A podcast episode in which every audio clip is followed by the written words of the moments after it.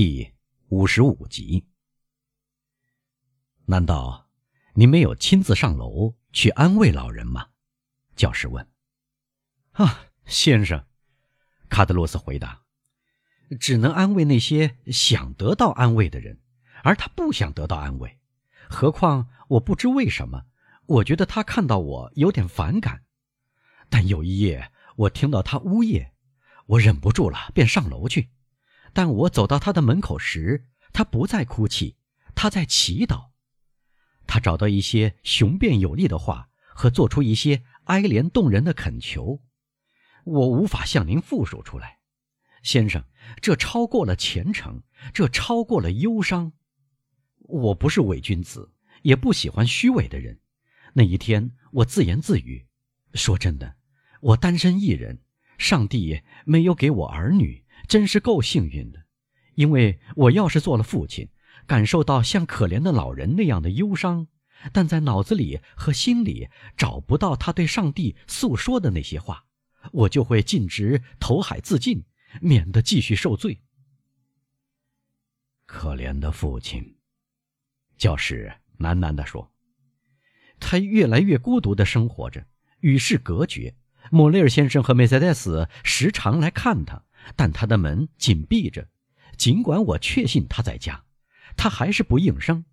有一天，他违反常规接待了梅赛德斯。可怜的姑娘，尽管也处于绝望之中，仍然竭力安慰他。请相信我，我的孩子，他对他说：“他已经死了，不是我们在等他，而是他在等我们。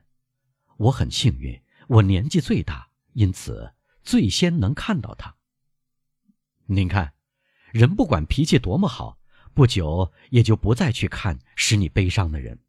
老当泰斯最终完全孤苦伶仃一个人。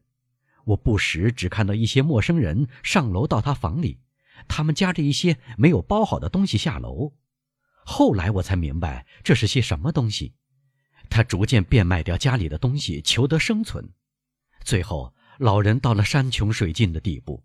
他拖欠了三个季度的房租，房东威胁要赶走他，他请求再宽限一星期，房东答应了。我知道这个细节，是因为房东从他那里出来就进了我家。头三天我听到他像往常一样踱步，但第四天我听不到任何声响。我大着胆子上楼，房门紧闭，但透过锁孔，我看到他面色煞白，虚软无力。我认为他病倒了。便派人去叫莫雷尔先生，并且赶到梅赛德斯家里。他们两人急急忙忙赶来。莫雷尔先生带来一个医生，医生诊断为肠胃炎，吩咐禁食。当时我在场，先生，我永远不会忘记老人听到这个处方时露出的笑容。从那时起，他打开房门，他有了借口不再进食。医生吩咐进食的。神父发出一声呻吟般的叹息。这个故事使您很有兴趣，是吗，先生？卡德罗斯问。是的，神父回答。他催人泪下。梅赛德斯又来看他，发现他大为变样。他像头一次那样要把他转移到他家里。莫雷尔先生也是这个意思，他想硬把老人转移出去。但老人呼天抢地的叫喊，他们害怕了。梅赛德斯留在他床边。莫雷尔先生临走时对卡塔卢尼亚姑娘做了个手势，他在壁炉上留下一只钱袋。但老人自是有医生吩咐，根本不想吃东西。最后，在绝望和绝食中过了九天。老人临终时诅咒着那些造成他不幸的人，并对梅赛德斯说。如果您再见到我的埃德蒙，告诉他，我死时为他祝福。神父站起身来，用颤抖的手按住发干的喉咙，在屋里踱了两圈。您认为他死于饿死的，先生？饿死的？卡德罗斯说：“我敢担保是真的，就像我们是基督徒一样。”神父用痉挛的手抓起那半杯水，一饮而尽，重新坐下，双眼发红，双颊发白。应该说，真是惨绝人寰。他用沙哑的声音说：“先生，尤其这并非天意，而仅仅是人为的，所以更惨。”那，就谈谈这些人吧，神父说。但要记住，他用几乎咄咄逼人的神态又说：“您答应对我和盘托出。”嗯。那些使儿子绝望而死、使父亲饿死的人，是何等样的人呢？两个嫉妒他的人，先生，一个出于爱情，另一个出于野心。费尔南和唐格拉尔。您说，这种嫉妒通过什么方式表现出来的？他们去告密，把当泰斯说成拿破仑党代理人。究竟？是哪一个告的密？谁是真正的罪魁祸首？两个都是先生，一个写信，另一个投到邮筒里。这封信在哪里写的？在储备酒店婚礼的前夜。果然如此，果然如此。神父喃喃地说：“哦，法利亚，法利亚。”你对人和事了如指掌。您说什么，先生？卡德罗斯问。没说什么，教士回答。请说下去。是坦格拉尔用左手写的告密信，为的是不让人认出他的字迹。是菲尔南发的信。那么，神父突然大声说：“您在场喽！”我，卡德罗斯惊讶地说。谁对您说我在场？神父看到他说的过了头。没有人，他说：“既然这样了解所有的细节，您一定目睹这个场面。”不错，卡德鲁斯用憋住的声音说：“我在场。”您没有反对这种无耻勾当，神父说：“那么。”您是他们的同谋喽，先生。卡德鲁斯说：“他们俩只给我灌酒，我喝的差不多迷迷糊糊，我像透过云雾看东西。一个人在这种情况下所能说的话，我都说了。但他们俩回答我，他们想开一个玩笑，而且这个玩笑到此为止。第二天，先生，第二天。”您看到这个玩笑有了下文，但您却闭口不说。他被捕时，您也在场。是的，先生，我在场。我想说话，我想通通说出来，但唐格拉尔拦住了我。万一他碰巧有罪，他对我说：“如果他真的在厄尔巴岛靠过岸，如果他真的要带一封信给巴黎的拿破仑党委员会，如果在他身上搜到这封信。”那些为他说情的人就会被看作他的同谋犯。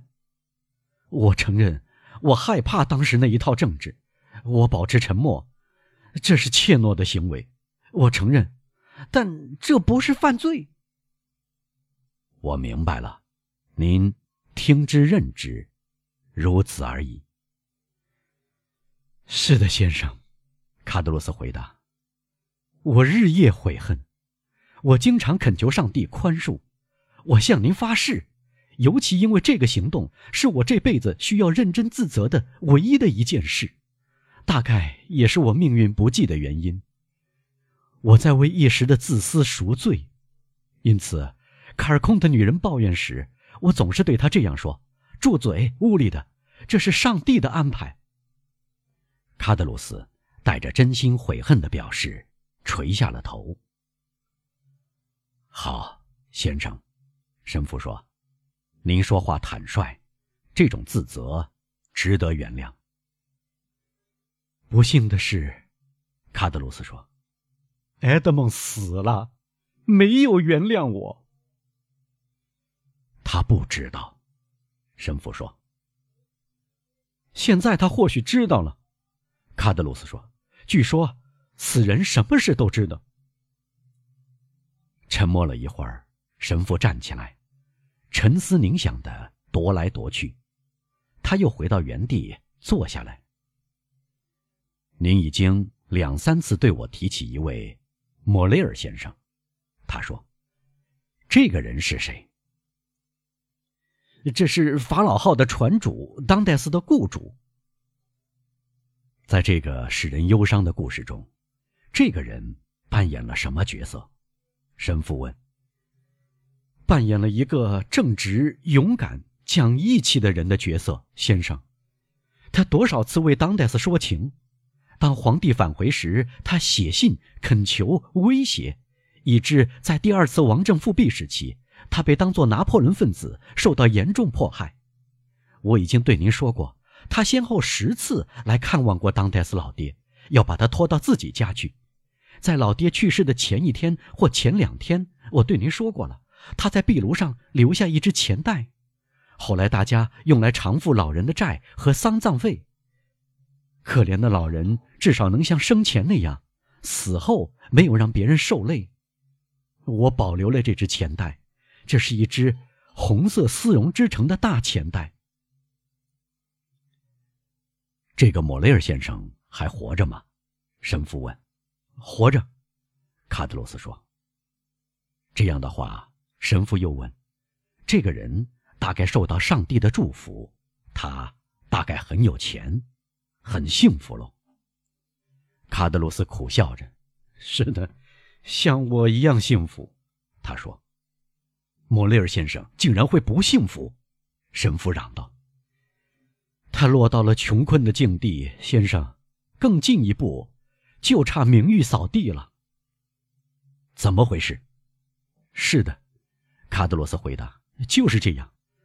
他辛苦了二十五年，在马赛的商界获得了显赫的地位，然后莫雷尔先生彻底破了产。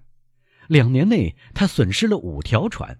遭到三次可怕的倒闭的牵连，最后希望寄托在可怜的当代斯指挥的那条法老号上面。这条帆船要满载胭脂红和靛蓝的原料从印度驶回来。如果这艘船像其他几条船那样失踪了，他就完蛋了。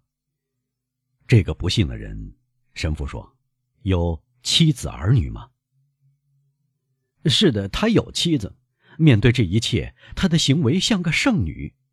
他有一个女儿，他就要和自己所爱的人结婚，而他的家庭眼下再不愿让他娶一个破了产的姑娘。最后，他有一个儿子，他是陆军上尉。您明白，这一切非但不能使这个可怜的人减轻痛苦，反而加深他的痛苦。如果他是单身一人，他会开枪自杀，那就一了百了了。真可怕。教师喃喃地说。